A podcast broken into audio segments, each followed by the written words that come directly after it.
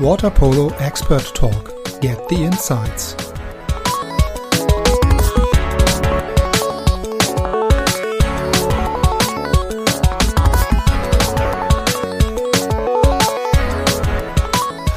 Hallo und ein herzliches Willkommen aus Hannover. Ich bin Andreas und ich treffe mich heute mit Michael Zellmer. Michael ist ehemaliger Torwart der deutschen Nationalmannschaft und der Bundesligamannschaft von Waspo 98 Hannover. Nach seiner aktiven Laufbahn war Michael im Deutschen Schwimmverband unter anderem Manager der deutschen Nationalmannschaft. Mittlerweile hat sich Michael mit seiner The Perfect Goalie Academy in den USA erfolgreich etabliert und hilft dort dem Torwart-Nachwuchs ein wenig auf die Sprünge. Damit aber genug der Vorrede und ab in die aktuelle Episode. Ich wünsche euch viel Spaß beim Zuhören.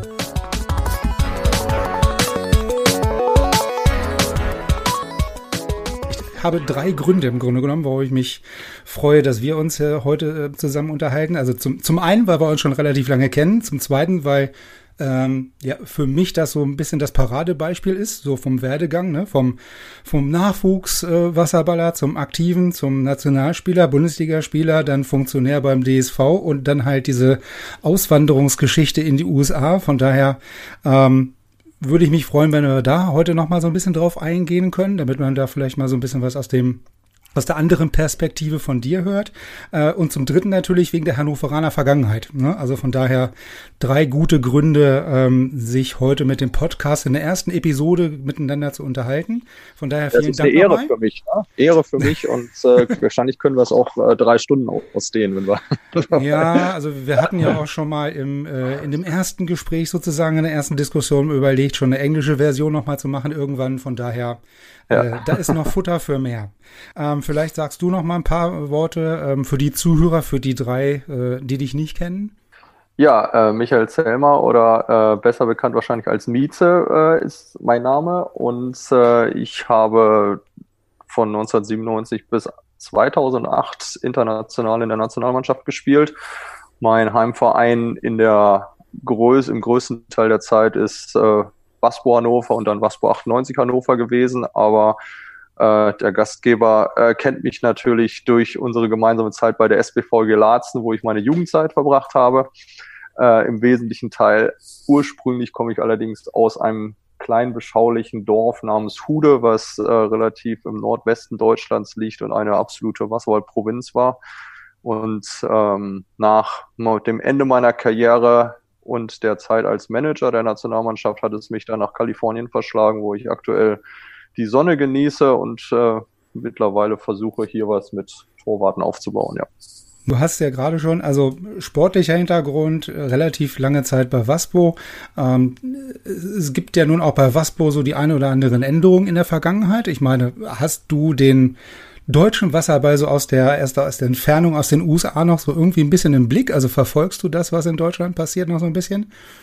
Ja, ich verfolge das auf jeden Fall und hatte ja äh, zudem sogar die Ehre, ganz witziger Zufall war es, als äh, im Moment, als ich ausgewandert bin, wurde ich von der neuen Presse in Hannover angerufen, ob ich nicht äh, die Wasserballkolumne machen könnte, was äh, und dann halbjährlich so ein bisschen meine Sichtweise und Meinung über den lokalen und auch nationalen Wasserball ähm, zum Besten geben konnte. Somit war ich natürlich auch gezwungen, mich äh, damit zu beschäftigen, wie es sich entwickelt. Und an sich ist es auch ganz gut, eine entfernte Perspektive zu haben und so ein bisschen ohne den direkten äh, Kontakt zu den Rivalen, äh, die es da im Wasserballgebiet gibt, zu haben, äh, das Ganze zu bewerten. Und von daher habe ich das natürlich aktiv verfolgt und insbesondere Waspo und Spandau äh, mit ihren Champions League Auftritten und auch die Entwicklung zwischen Waspo und den White Sharks, die ja mittlerweile beste Freunde sind, äh, habe ich äh, aktiv verfolgt.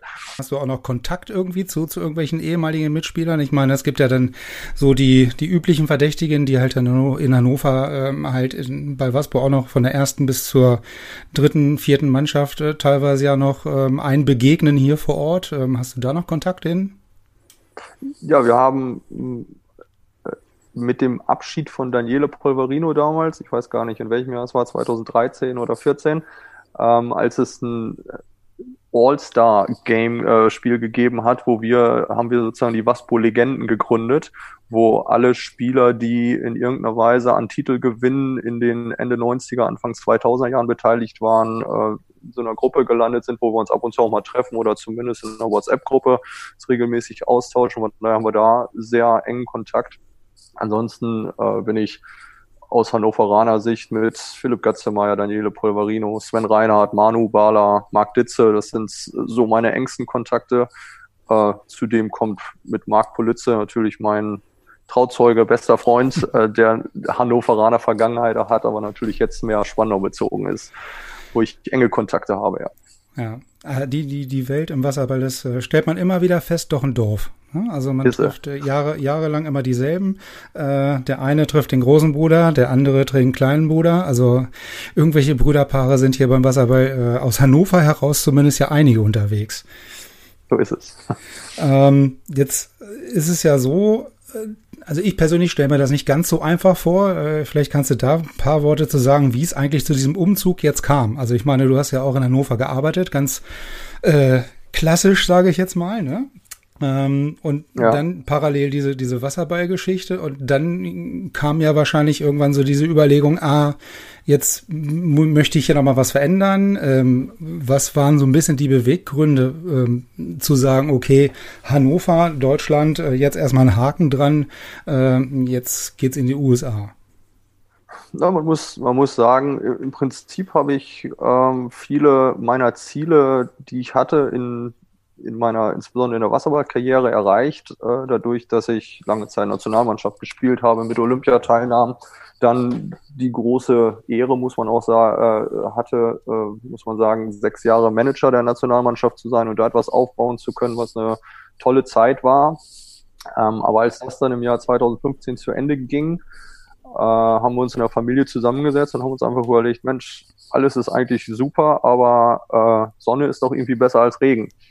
Und so äh, kam die Idee, wir waren in den Jahren davor schon öfter längere Zeit äh, mal im Urlaub hier in Huntington Beach, wo wir jetzt auch letztendlich gelandet sind und haben das zu lieben und schätzen gelernt.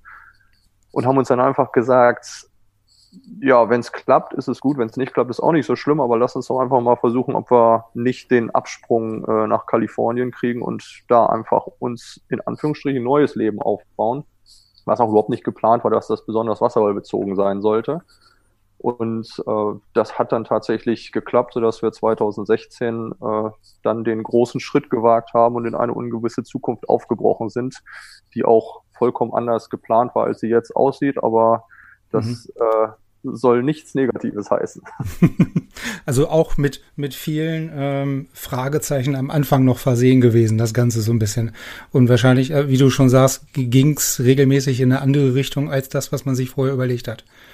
Ja, es ist, es ist so, also wir haben einige Projekte geplant oder unser Visum, wie wir in die USA gekommen sind, war ein Investorenvisum, sodass ich eine neue Firma gegründet habe, die äh, mehrere Teilbereiche haben sollte. Und letztendlich, ohne da irgendwie äh, Frust im Nachhinein drüber zu schieben, ist keiner von den Teilbereichen wirklich erfolgreich gewesen oder langfristig erfolgreich gewesen, so dass ich mich nach einem Jahr mehr oder weniger komplett neu orientieren musste. Und das hat mich äh, mehr oder weniger dazu gezwungen, dass ich äh, zurück zum Wasserball, zum aktiven Wasserball gekommen bin und mir gesagt habe, die Nachfrage nach äh, speziellem Torwarttraining ist ja so groß und es gibt kaum welche, die äh, daran arbeiten, so dass ich da einfach angefangen habe, was anzubieten und relativ schnell auf die Idee gekommen bin, es größer zu bezeichnen, als es vielleicht am Anfang war und es als Wasserballakademie bezeichnet habe, ähm, die ja dann mit dem Namen The Perfect Goalie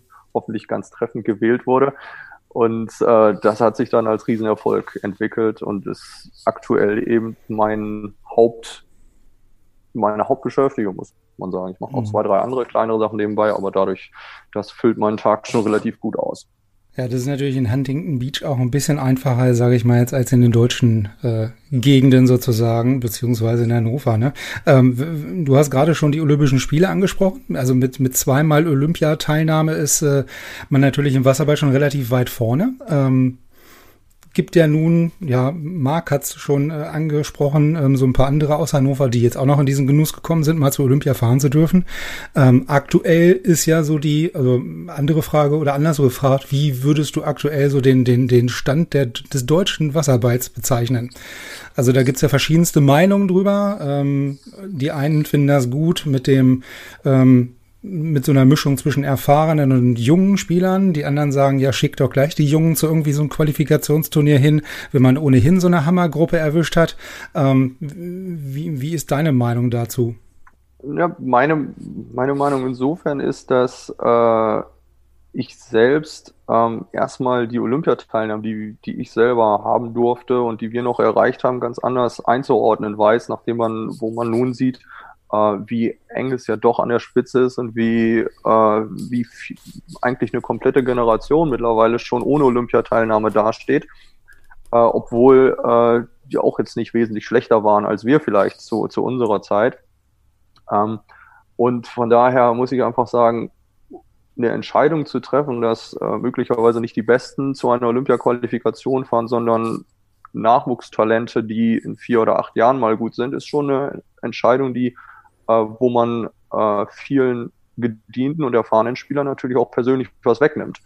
Und äh, deswegen ist äh, so eine Diskussion immer okay zu führen, aber ähm, doch die Entscheidung für den Bundestrainer im Endeffekt viel schwerer zu treffen dann, weil es nicht nur ähm, Komplimente für solche, solche Sachen gibt, wenn man einfach Leute streicht, die eventuell dem Team weiterhelfen können. Und äh, auch bei uns damals war es so, wir waren nicht unbedingt immer Favorit in unserer Olympia-Qualifikation, haben dann aber es geschafft, in den entscheidenden Spielen den Sieg einzufahren, den man brauchte. Und äh, auch da glaube ich daran und so wie man die Ergebnisse in den letzten zwei, drei Jahren sieht, äh, es ist möglich. Also die Mannschaft ist nicht so weit entfernt. Natürlich werden nicht vier Spiele in Folge gegen Griechenland, Montenegro und Kroatien gewonnen, aber möglicherweise eins im entscheidenden Moment. Und darauf kommt es ja, glaube ich, an. Also deswegen denke ich, schon, sollte schon die beste Mannschaft fahren und in der Vorbereitung und was auch immer kann man Talente integrieren, aber äh, ich denke, wenn es darauf ankommt, sollte man wirklich den 13 vertrauen, die, die,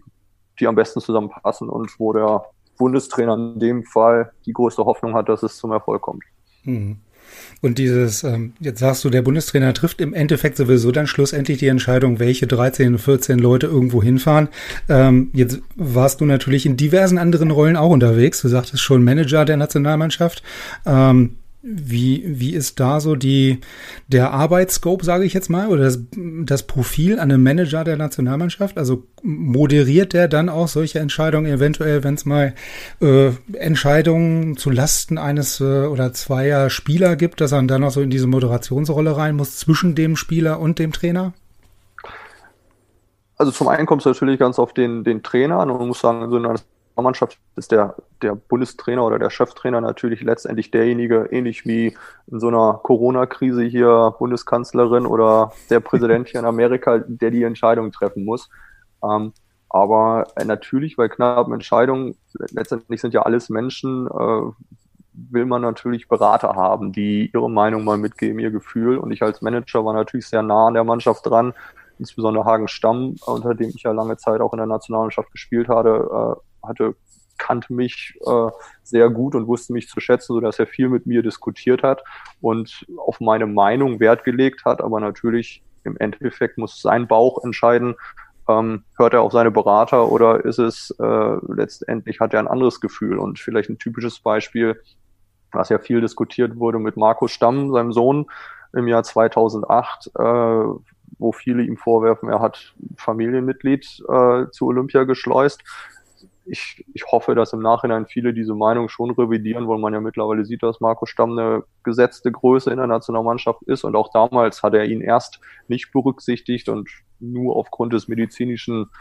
äh, Verbots für Steffen Dierolf ist dann der Marco Stamm nachgerückt. Und da war es, glaube ich, einfach ein Gefühl, wo der Bundestrainer in dem Fall gesagt hat, mein Bauch sagt mir, dieser Spieler kann der Mannschaft am meisten weiterhelfen. Und da kann man diskutieren, ob das gerecht war oder nicht gerecht war, aber das ist eine Entscheidung, die eben nur der Chef treffen kann. Und da redet er natürlich, äh, spricht mit Co-Trainern oder Managern oder wem auch immer, aber letztendlich muss er ja gerade stehen dafür. Ne? Und deswegen, mhm.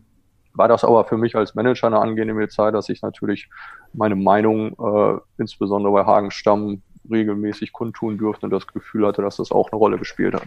Hm. Aber das klingt ja so, als wenn das jetzt, sage ich mal, schon so eine gewachsene ähm, Kommunikation, Verbindung irgendwie zwischen euch beiden dann war. Ne? Also nicht erst ab dieser Position des Managers, sondern halt auch schon vorher.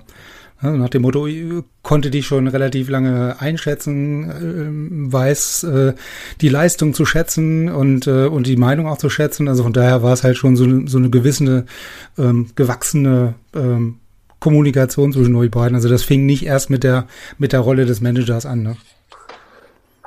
Ähm, zum einen ja, natürlich wusste er, was er an mir hat, weil ich ja häufig hinter Alexander Tschigier der äh, zweite Torwart gewesen bin und die Rolle des zweiten Torwarts ist ja schon ähm, auch irgendwie das Team bei Laune zu halten, da zu sein, wenn auch noch der äh, letzte Spieler noch mal zehn Minuten länger schießen will, wo man eben zum paar Charakterzüge eines Menschen sieht äh, anstelle die beleidigte Leberwurst auf der Ersatzbank zu spielen. Ähm, aber auf der anderen Seite war es schon so, das hat ein paar Monate gedauert, unser Verhältnis zu umzuorganisieren, dass ich plötzlich der Manager bin, der auch einige Verantwortungsbereiche hat, wo ich im Prinzip ähm, die Entscheidung vorgegeben habe und wo Hagen lernen musste, da hält er sich lieber raus, weil er sich aufs Sportliche konzentrieren sollte und sich darauf verlässt, dass meine Entscheidungen richtig sind. Und von daher hat das äh, haben wir uns, glaube denke ich, im ersten Jahr sehr gut weiterentwickelt, dass unsere Beziehung vom Spieler zum Businesspartner sozusagen äh, sich sehr gut entwickelt hat und seitdem war das dann war das dann auch sehr gut. Aber natürlich, wenn man einen Menschen kennt und ich glaube, das kennt jeder, der Chef ist, man arbeitet natürlich gerne mit Leuten zusammen, die wo man weiß, was man bekommt, als wenn es eine Überraschungstüte ist. Jetzt hast du ja gerade schon den, den äh, Torwart-Zweikampf sozusagen im Tor damals angesprochen. Ähm, jetzt würde mich nochmal interessieren, also da geht ja jeder anders mit um. Ne? Also du hast schon die beleidigte Leberwurst angesprochen, ähm, die es dann im Idealfall nicht ist. Ähm, äh, wie bist du damit umgegangen oder wie war das damals so äh, vor Ort in dir? Also geht ja, wie gesagt, jeder anders mit um. Wie war es bei dir? Also wie, wie bist du an die Sache rangegangen? Äh, also natürlich ist es war ja schon ein langer Zeitraum, äh, ne, das Ganze. Ja, also wenn man mal das historisch sieht, ähm, 1997 war das Jahr, in dem ich äh, mein erstes großes Turnier in der A-Nationalmannschaft hatte. Da war ich, war ich noch im Juniorenalter. Äh, Marc Politze und ich sind beide zusammen von der Juniorenweltmeisterschaft direkt zum A-Kader gefahren, um dann die Europameisterschaft zu spielen. Und ähm, da gab es in Deutschland gerade eine Lehre auf der Torwartposition, sodass ähm, im Prinzip ein Nottorwart mit Jörg Otti äh, geholt wurde, der äh, da spielen durfte, weil, ja die, weil ich die Vorbereitung eben nicht mitmachen konnte und wir uns dann ähm, die EM mehr oder weniger geteilt, geteilt haben. Aber meine Zukunft als der Torwart für Deutschland vorprogrammiert oder nicht vorprogrammiert, aber im Prinzip erwartet worden war aber mit dem Hintertürchen, dass Alexander Chigia nur noch einen deutschen Pass brauchte, um dann auch deutsch zu sein. Und das ist dann ein halbes Jahr später passiert, sodass äh, plötzlich der weltbeste Torwart natürlich vor meiner Nase saß, ähm, was eine Situation ist, wo man natürlich nicht besonders glücklich drüber ist. Äh, aber auf der anderen Seite ich natürlich jemanden hatte, von dem ich auch gut lernen konnte und äh, mit dem ein gutes Verhältnis aufbauen konnte, was mir im Nachhinein auch viel weitergeholfen hat. Für mich selber war die Situation insofern nicht so schwierig, weil ähm, wenn man in der Bundesliga in einem guten Verein erster Torwart ist, muss man eben nicht sein ganzes Leben lang auf der Bank sitzen. Und äh, dann waren die Nationalmannschaftsmaßnahmen für mich natürlich so, dass ich gesagt habe, okay, mein Job ist hier ein anderer als bei Waspro. Hier bin ich nicht der Leitwolf, hier bin ich derjenige, der da sein muss, wenn es drauf ankommt und äh, meinen Teil für die Mannschaft beitragen muss. Und, und das ist dann letztendlich, glaube ich, auch das, wo, wo ein Trainer vielleicht die Entscheidung zwischen einem, dem zweiten und dem dritten Torwart trifft, dass er natürlich sagen muss, wer ist der bessere von beiden, aber wer ist auch besser für die Mannschaft und äh, da war Hagen Stamm in der großen Zeit, glaube ich, sehr zufrieden damit, dass ich im Prinzip äh, der unsichtbare Mann war, der nicht für Stress gesorgt hat, sondern äh, seinen Frust, der immer mal wieder kommt, natürlich runtergeschluckt hat und gesagt hat, äh, das Mannschaftsziel steht im Vordergrund und solange ein Alexander Chigier da ist und fit ist, äh, fehlen einem eben auch die Argumente, an ihm, äh, also an ihm vorbeizugehen oder dass der Trainer mich plötzlich spielen lässt, weil Äh, klar, ich denke, ich wäre da nicht viel schlechter gewesen oder wenn mir das Vertrauen gegeben worden wäre, hätte ich wahrscheinlich einen äh, gleichen Part gespielt. Äh, aber es ist eben so, was man hat, das hat man. Und warum sollte man einen anderen Torwart ausprobieren, wenn man weiß, dass man einem vertrauen kann? Und von daher war das äh, eine gute Erfahrung, die mir jetzt auch weiterhilft, äh, in Gesprächen mit den Torleuten, mit denen ich jetzt arbeite, beide Perspektiven zu zeigen. Ähm, aber natürlich muss man sagen, glücklich ist man nie als zweiter Torwart, aber äh, es war auch nicht eine besonders schlimme Zeit für mich. Aber wenn du, äh, gutes Stichwort, beide Perspektiven zeigen in den Gesprächen eventuell mit heutigen Torwarttalenten.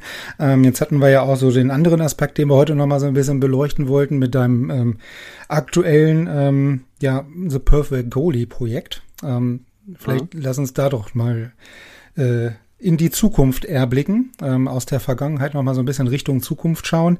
Ähm, nochmal für die ähm, die nicht tagtäglich dieses Projekt verfolgen, was genau steckt dahinter?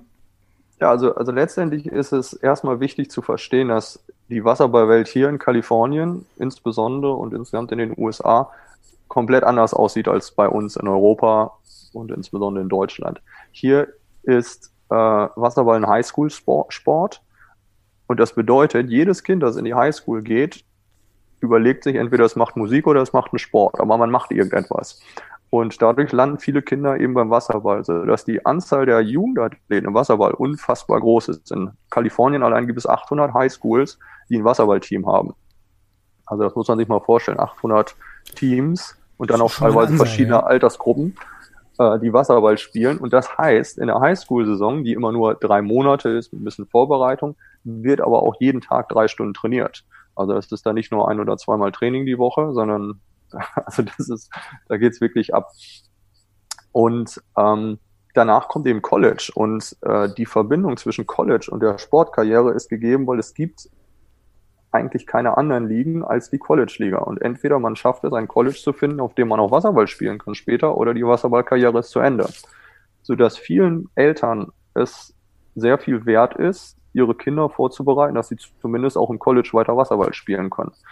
Und das bedeutet, die Zahlungsbereitschaft, mit den Kindern zusätzlich was zu machen und Spezialtrainer zu haben, ist hier riesengroß im Vergleich zu Deutschland, wo sie äh, tendenziell gleich null ist, nach meiner Erfahrung. Ja, das äh, kommt, kommt ja vielleicht nicht gerade null, ähm, aber die, die ganze Infrastruktur drumrum ist halt eine ganz andere, was du sagst, ne? mit dem Schulsystem, was hier natürlich ein gänzlich anderes ist. Die Erwartungshaltungen sind vielleicht auch ganz andere, die Voraussetzungen sind ganz andere, Perspektiven in die Zukunft sind vielleicht ganz andere, wo viele ähm, Eltern nicht unbedingt jetzt äh, den Sport als Priorität sehen. Genau. Und, und dann habe ich hier eben die Erfahrung gemacht, dass viele Feldspieler, ehemalige Nationalspieler, äh, Wochenendcamps anbieten oder Tagestrainingseinheiten, Clinics wird das hier genannt, ähm, für Feldspieler, wo in der Regel auch ein Torwart gebraucht wird, aber die Torleute wenig daraus bekommen haben, weil Feldspieler eben den Torwart nicht so viel sagen können, außer geh mal ins Tor und wirf die Bälle wieder zurück.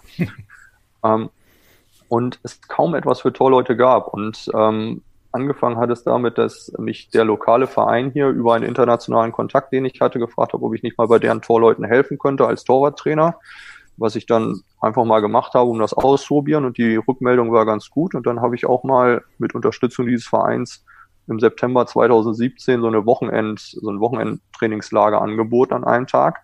Da waren dann sieben oder acht Torleute. Und die fanden das alle toll. Und daraufhin habe ich angefangen, Mensch, dann könnte ich mir vielleicht mal genau überlegen, was habe ich eigentlich technisch richtig gemacht oder was finde ich technisch sinnvoll und was finde ich technisch nicht sinnvoll oder was will ich Kids beibringen.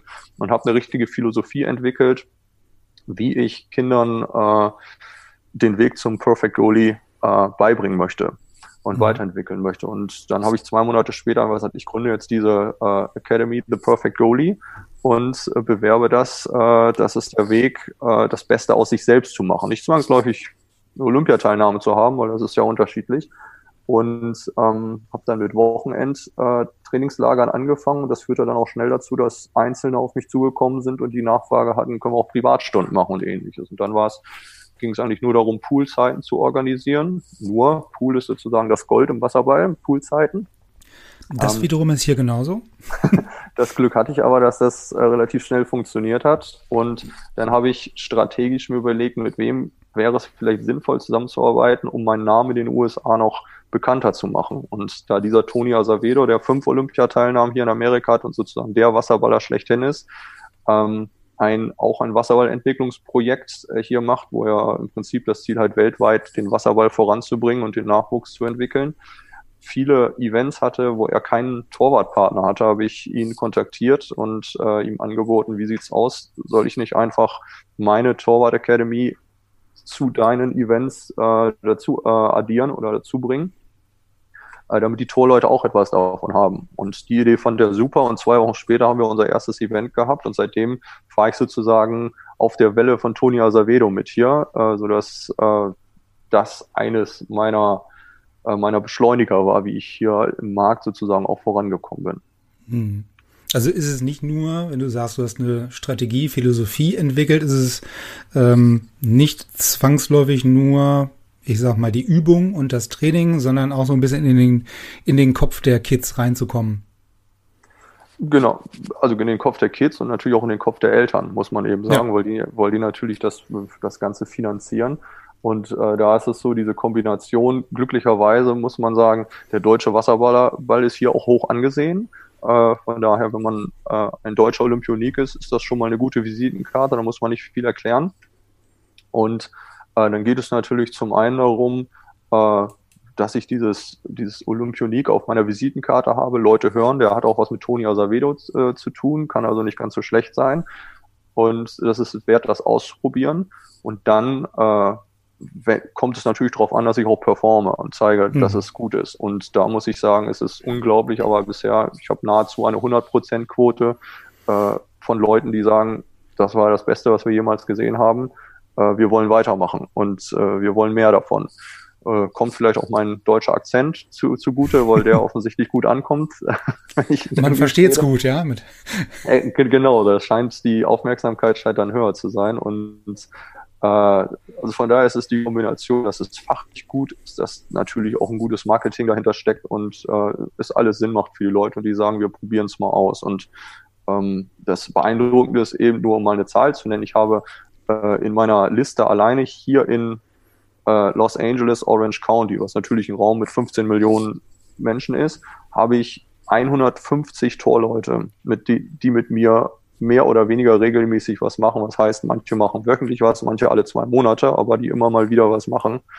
So viel Torleute mit Ambition gibt's glaube ich, in Deutschland gar nicht.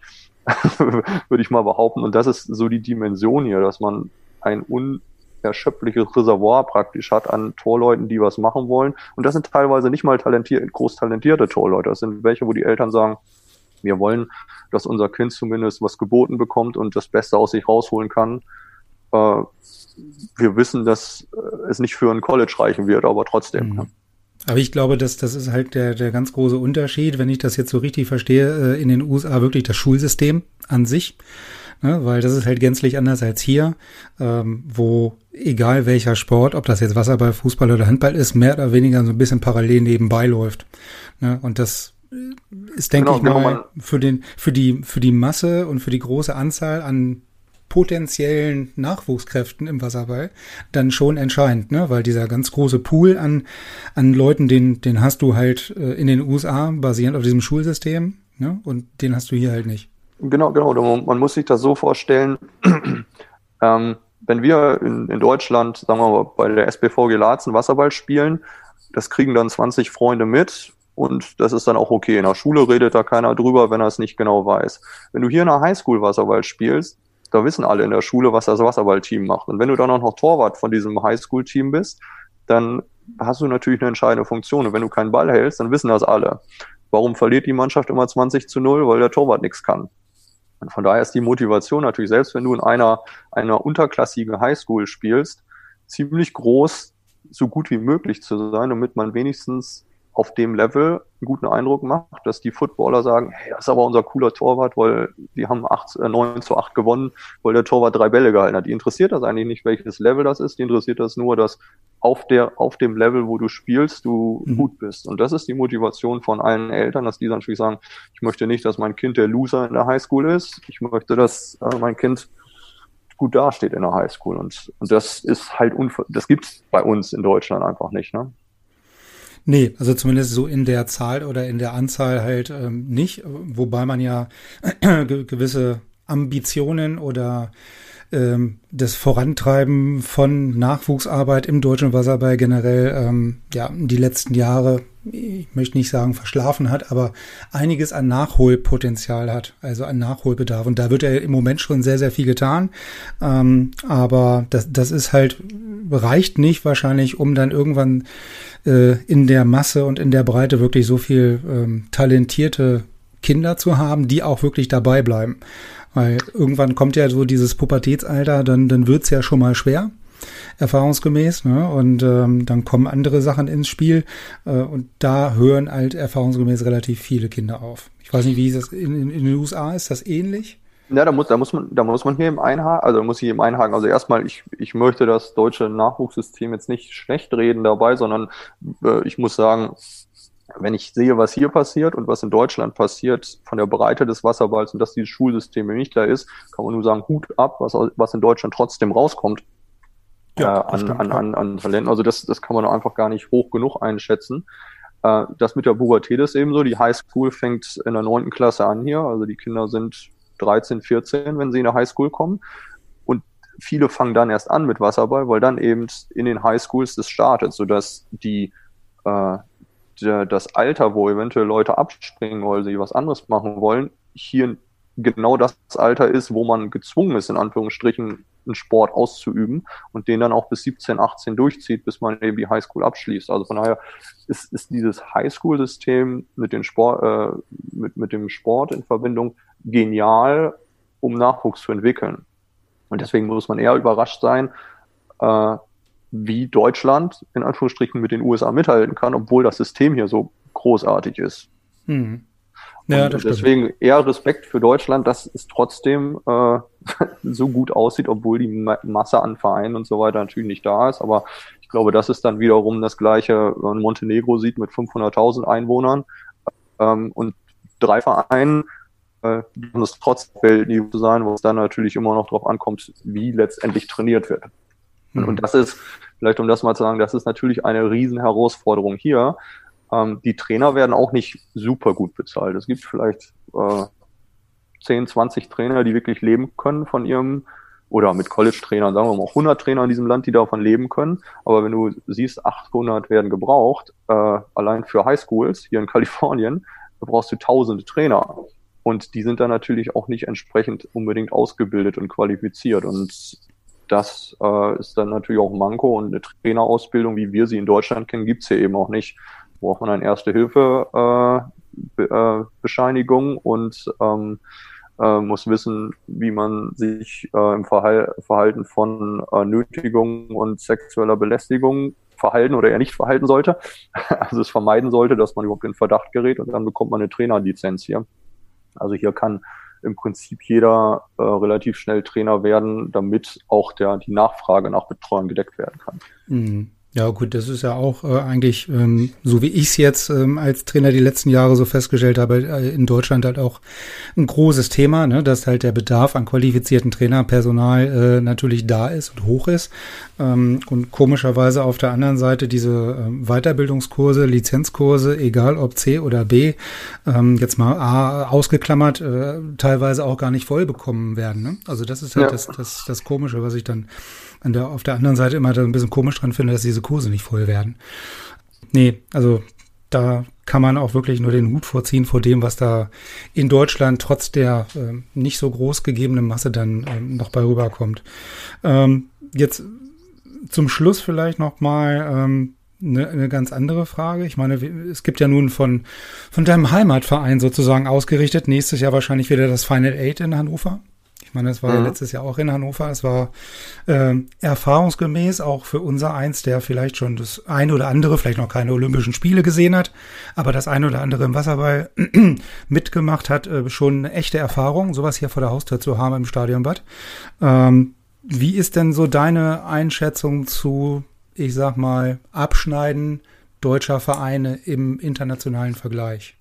Tja, das ist äh, eine, inter interessante Frage. Also ich grundsätzlich würde ich erstmal sagen, aus meiner eigenen Erfahrung, damals, äh, als wir mit Waspo im Prinzip noch das Mantra hatten, wir spielen äh, nur mit Deutschen, was nicht rassistisch sein sollte, sondern wir kaufen uns keine Ausländer ein, um unsere Mannschaft besser zu machen, äh, haben wir natürlich nie das Niveau gehabt, um stabil auf höchstem Level mitzuspielen. Und dadurch muss ich sagen, ähm, allein unter den Top 8 zu sein oder auch unter den Top 14 oder 16 in der Champions League und da wirklich auch mal Punkte einzusammeln oder nur knapp zu verlieren, äh, finde ich großartig. Und ich bin auch absolut ein Fan davon zu sagen, äh, auch wenn es mit Ausländern äh, geschafft wird oder mit starken ausländischen Stars geschafft wird, ähm, so ein Niveau in Deutschland anbieten zu können an Wasserball, finde ich gut.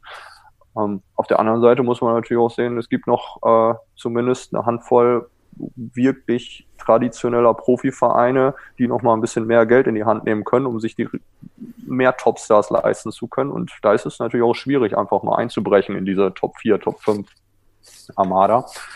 Ähm, von daher kann ich einfach nur sagen, äh, Spandau hat sich äh, fürs Final Eight äh, in den letzten Jahren einmal qualifiziert. Große Leistung. Waspo hat das Glück, ähm, dass sie teilnehmen dürfen, aber die Spiele sind dann auch nicht so, so deutlich oder Chancen sind schon da, da zu gewinnen. Also auch eine großartige Leistung, ähm, dass die so ein Niveau auf die Beine stellen.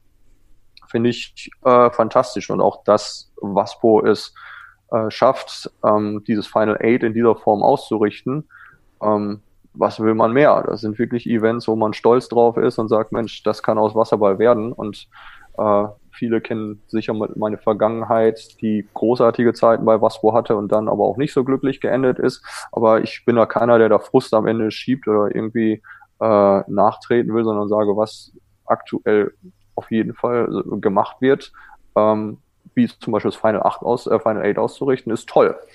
Ja, das heißt nicht, dass alles toll ist, aber diese Sache, muss ich sagen, ist Hut ab. Das haben sie gut gemacht und finde ich äh, wiederholenswert. Ja, und, und vor allen Dingen, ähm, was, was ich besonders gut fand, ist, dass man halt den eigenen Nachwuchskräften in Laatzen, die man da betreut, halt auch mal vor Augen führen kann, was du schon sagtest, äh, so kann Wasserball auch aussehen. Ja? Ähm, weil das, das andere große Problem, was man ja auch hat, ich weiß nicht, wie es in den USA ist, was man halt in Deutschland oder Europa hat, oder in Deutschland, im europäischen Ausland vielleicht nicht so unbedingt, ist, dass diese Sportart medial quasi nicht stattfindet. Ja, und ähm, das finde ich als Trainer in Laatzen halt immer noch ein Problem oder generell halt die kleineren Vereine ein Problem, dass du Kinder halt auch davon überzeugen musst, dass das ein geiler Sport ist und ähm, wo es mal hingehen könnte. Ne? Und ähm, klar kann man sich über das Internet aktuell auch relativ viel angucken, was woanders passiert, aber diese mediale ähm, Aufmerksamkeit wie andere Sportarten hat man halt leider nicht. Ja. Ist das in den USA ein Stück weit anders oder kann man das irgendwie vergleichen? Also es, es, ist, es ist schon vergleichbar. Es ist ein bisschen anders, weil das, das College-System ähm, oder College hier schon eine größere Rolle spielt und es da dann eben, wenn die College-Liga hier spielt, auch Live-Übertragungen äh, der interessanten Spiele gibt oder auch der Derbys an der Ostküste zum Beispiel, wo die Unis teilweise nicht ganz so stark sind wie, wie hier an der Westküste, aber äh, wo, wo es trotzdem hoch hergeht. Ähm, dann gibt es auch einen nationalen äh, TV-Sender, ähm, der das, der solche Spiele live überträgt. Ja, das ist schon da, aber auf der regionalen Ebene ist das äh, andererseits bis auf Livestreams äh, oder sowas jetzt auch nicht, dass es eine Titelseite in einer, im Sportteil in der Zeitung gibt äh, über Wasserball. Aber äh, mein, mein Punkt ist mehr, was mir damals, als ich klein war, schon aufgefallen äh, ist, ähm, dann auch als ich gespielt habe, als ich Manager war, ähm, die, was ich feststelle, ist, Kinder, die Wasserball spielen, sind nicht mal daran interessiert, was in der Bundesliga im Wasserball abgeht. Die, die können, kennen jeden Fußballer äh, und vielleicht Handballer, wenn, wenn sie dafür interessant sind, aber die können dir nicht mal die Wasserballergebnisse sagen. Teilweise, wenn ich bei, wenn wir bei Waspo in der Bundesliga gespielt haben, wussten Spieler in meiner Mannschaft nicht mal, wie die anderen Teams gespielt haben. Und das hat sie auch nicht interessiert. Äh, wo ich sage, wie kann das sein, dass ich in einer Liga spiele und mich nicht mal interessiere, wie die anderen spielen? Und wenn ein Länderspiel in Hamm gewesen ist, in Düsseldorf gewesen ist, in Hannover gewesen ist, waren nicht alle Jugendvereine da und haben gesagt, boah, jetzt können wir uns mal die großen Stars angucken. Ganz zu schweige von Bundesligaspielen von Waspo, äh, dass da alle Kindermannschaften waren. Und das sind so Sachen, wo es anfängt, sage ich, wieso beschweren wir uns, dass die Medien nicht da sind, wenn nicht mal unser eigener, unser eigener Nachwuchs sich dafür interessiert. Ähm, und das ist ein ganz wesentlicher Punkt, wo natürlich man die verrückten Betreuer bra braucht, die die Mannschaft zusammenkarren und dahin fahren. Äh, also positiv verrückte Betreuer. Aber damit fängt es eigentlich, äh, einfach an und natürlich auf der anderen Seite auch, wie man den Sport vermarktet, dass es interessant ist für die Kinder, dass sie wirklich ihre Stars sehen wollen und da braucht man eben Stars für. Aber das finde ich was ganz, ganz prekäres. Also ich, äh, diese, äh, diese, dieses Beschweren, hey, wir sind nicht in den Medien, muss ich sagen, ist einfach so, wenn wir es selber nicht schaffen, dass unserer Nachwuchs, die Leute die, und die Breite, die Wasserball spielt, sich wirklich die Stars angucken will, warum sollen die Medien darüber berichten? Klar ist das irgendwie ein Kreislauf, aber ich glaube, damit fängt es an. Wir müssten überzeugen, hey, es sind zumindest 10.000 Wasserballer, die jeden, jedes Highlight sehen wollen, also zeigt es uns. Ja, jetzt und zumal du ja auch, ähm, ich sag mal jetzt, um, um wieder auf die auf die Location Hannover zurückzukommen, hier genug Vereine, Kinder, aktive und positiv Bekloppte rumlaufen hast. Ne? Also es gibt ja genug genau. Möglichkeiten. Ne? Und es gibt äh, die die Bundesligaspiele von von Waspo, es gibt die Bundesligaspiele von Sharks, es gibt die Bundesligaspiele in Laatzen. Also es gibt genug Möglichkeiten, sich halt äh, ohne Larzen ja jetzt auf dasselbe Niveau heben zu wollen, aber ähm, auf ein gewisses Grundniveau kann man sich halt Wasserball überall jederzeit relativ oft angucken. Ne? Und die, ja, allein und dieses Final Eight, ähm, die, die, die Kinder aus den eigenen Vereinen oder halt auch die, die positiven, bekloppten Betreuer ähm, dazu akquirieren, äh, die Kinder dahin zu karren, das ist natürlich, äh, gebe ich dir recht, das ist ein großer Punkt, ja da, da muss ich, muss ich auch sagen, dass die Sichtweise hat sich bei mir ein bisschen verändert, aber wo du sagst, ohne Larzen da jetzt auf ein gleiches Niveau wie was wurde die White Sharks heben zu wollen. Sicher ist da ein großer Leistungsunterschied, aber auch eine zweite Liga in Deutschland ist äh, nichts für, wo der normale Mensch einfach ins Wasserball, äh, Wasser springt und sagt, das spiele ich jetzt mal kurz. Und äh, wenn man sieht, wenn man sieht hier zum Beispiel, wieder auf die 800 College, äh, Highschools zurückzukommen, da kommen praktisch 800 Tor, Torwarte mindestens äh, pro Jahrgang raus, die irgendwo spielen wollen. Und da muss man, muss man mal sehen, die sind alle nicht so schlecht, aber nicht jeder von diesen Torleuten würde es in die zweite Liga in Deutschland zum Beispiel schaffen, obwohl die viel gemacht haben. Also äh, selbst das äh, muss ich sagen, ähm, wir, wir müssen einfach selbstbewusster werden, auch in Deutschland und sagen, das ist schon ein Aufwand, den man betreibt. Selbst wenn man zweite Liga spielt oder Bundesliga B oder Pro B, wie sie jetzt heißt. Ähm, äh, und man sollte, man wund, ich wundere mich, warum sozusagen der Nachwuchs, der noch ganz klein ist oder Spieler, die in der Bezirksklasse spielen, nicht sagen, hey, ich will mir von denen mal was abgucken, weil offensichtlich können die ja etwas besser als ja. man selber. Ja, also das ist ja auch das, wo, also da kann ich jetzt nur wieder für uns sprechen, was wir halt auch äh, versuchen. Ne? Also wir haben jetzt ja mittlerweile schon fünf Herrenmannschaften insgesamt, also da ist genug Platz für äh, jeglichen Jugendspieler und äh, es wird auch immer gesagt, kommt zu den Spielen von der ersten, die sind zeitlich nicht äh, so gelegt, dass man sie gar nicht erreichen kann. Ne? Also da kann ich jetzt wie gesagt nur für uns sprechen. Also wir versuchen da schon so hinzubekommen. Ja, ja und das, also ich, ich verfolge das natürlich auch, was ihr Carsten Stegen und du ja im Wesentlichen, wenn ich das so verfolge, in Laatzen ähm, damit aufbauen. Und freut mich natürlich, weil mein Herz äh, hängt an den Vereinen, in denen ich gewesen bin. Und das sind eben Hude, ursprünglich Laatzen und Waspo, die mich geformt haben. Und deswegen äh, verfolge ich all die Entwicklungen natürlich im Speziellen. Und da sehe ich, dass ihr da äh, auch ordentlich strampelt, um etwas aufzubauen und sozusagen aus dem Schatten auch so ein bisschen der großen zwei W-Vereine herauszukommen aus der Nachbarschaft. Ja, ich glaube, da, ja, also da, da, haben wir schon eine gesundere Selbsteinschätzung und eine gesunde Selbstwahrnehmung, äh, dass wir da vielleicht nicht äh, auf das Niveau kommen, aber wir werden wahrscheinlich auch äh, zukünftig immer so ein Ausbildungsverein, wie es immer so schön heißt, äh, weitestgehend bleiben. Aber auch da muss man ja erstmal hinkommen, dass man dann zumindest auch, wie du schon sagst, ähm, Jugendspieler in die zweite Liga bekommt, ähm, geschweige denn vielleicht irgendwo zu den White Sharks oder was, wo da mal abgeben kann ähm, und sie dann zumindest ausgebildet zu haben. Ne? Es gibt ja auch positive Beispiele, haben wir nun schon gehört. Genau, da, da vielleicht nochmal einzuhaken, auch wenn du es so nicht gefragt hast, aber das ist ja oft auch dieses Konkurrenzdenken, hey, die klauen mir meine guten Spieler und so. Ähm, da muss ich eben auch einfach viel mehr denken. Natürlich wollen wir viele Vereine haben und eine Breite haben, deswegen ist es immer traurig, wenn die guten Spieler schnell zu den guten Vereinen gehen, nominell guten Vereinen. Aber auf der anderen Seite ist es natürlich verständlich, dass, äh, sag mal, wenn jemand den Traum hat, Olympisch, bei den Olympischen Spielen zu spielen oder sowas, dann äh, braucht er natürlich äh, einen gewissen hochkarätigen Wettbewerb und von daher würde ich mir wünschen, dass viel mehr Vereine, so wie du sagst, sagen, wir sind Ausbildungsvereine und eigentlich ist das eine, eine Ehre für uns, wenn wir einen Spieler abgeben dürfen oder abgeben können. Klar bringt uns das leistungsmäßig nicht voran, aber wir sind selbstbewusst genug, dass unsere Struktur das aushalten kann und wir dann sagen, hey, wieder geschafft, dass einer sozusagen uns als Sprungbrett genutzt hat. Ja.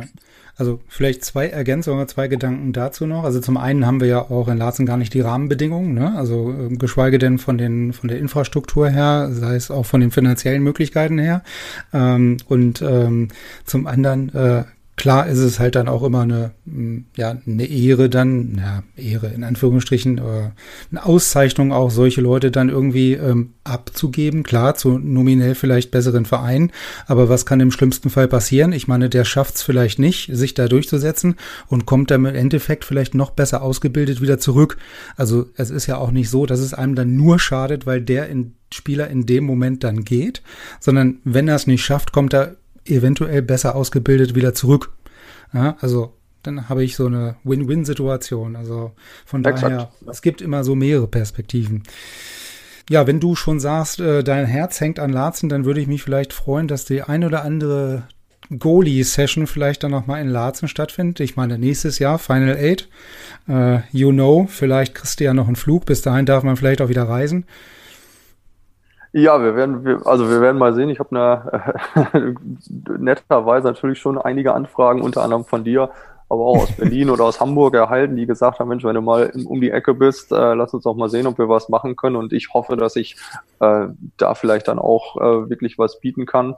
Wobei, ehrlich gesagt, wenn ich, äh, wir planen oder haben geplant, für August mit der Familie nach Deutschland zu kommen, äh, soll das vielleicht äh, nicht jeder Tag im äh, Wasserball im Zentrum haben, sondern ja, der soziale Aspekt. Aber ich äh, würde mich natürlich freuen, meine ganzen deutschen Freunde mal wiederzusehen. Nein, aber äh, das sind natürlich Planungen, dass ich auch international ähm, was machen möchte. Ähm, ich habe auch aus Anfragen aus Neuseeland und Australien, was äh, für mich persönlich sehr reizvoll ist, äh, da etwas zu machen. Und da ist ähm, die Bereitschaft von Eltern auch was zu investieren auch eher groß.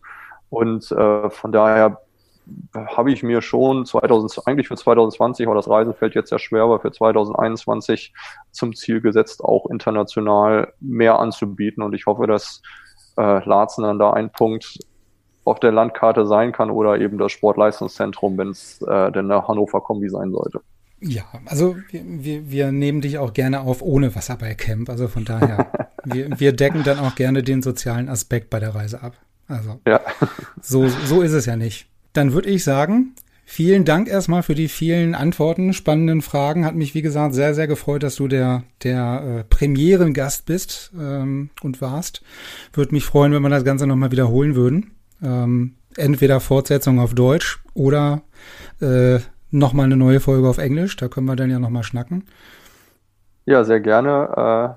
Äh, wie gesagt, ist mir wirklich, äh, auch, auch wenn du es vielleicht nicht glauben magst, eine Ehre, dass ich auch der Erste sein darf, der diesen äh, Podcast sozusagen mit Leben füllen kann. Und äh, gerne können wir das in welcher Sprache auch immer wiederholen. Und ich glaube, es gibt noch genug Themen, äh, die diskutiert werden können. Und ich glaube, dass, äh, oder bin eigentlich ganz froh, dass ich durch die Entfernung so ein bisschen eine entspannte Sichtweise habe, nicht im, im Kampf zwischen den Rivalen stehe und so weiter. Und von daher das eigentlich ganz entspannt mir alles durch den Kopf gehen lassen kann, was ich gut und was ich nicht so gut finde. Ja. Aus der sicheren Entfernung in den USA. Sehr genau. schön. Okay, dann, Micha, vielen Dank erstmal. Ähm, wir sehen und hören uns dann und ich äh, melde mich dann bei dir. Wie gesagt, egal äh, in welchem äh, Bezug jetzt, auf äh, eine eventuelle nächste Folge, Episode oder äh, über irgendwelche sozialen Geschichten in Laatzen. Ja, liebe Grüße nach Deutschland äh, von der Sonne Kaliforniens. Dankeschön. Also, bis dann. Ciao, ciao. Water Polo Expert Talk. Get the insights.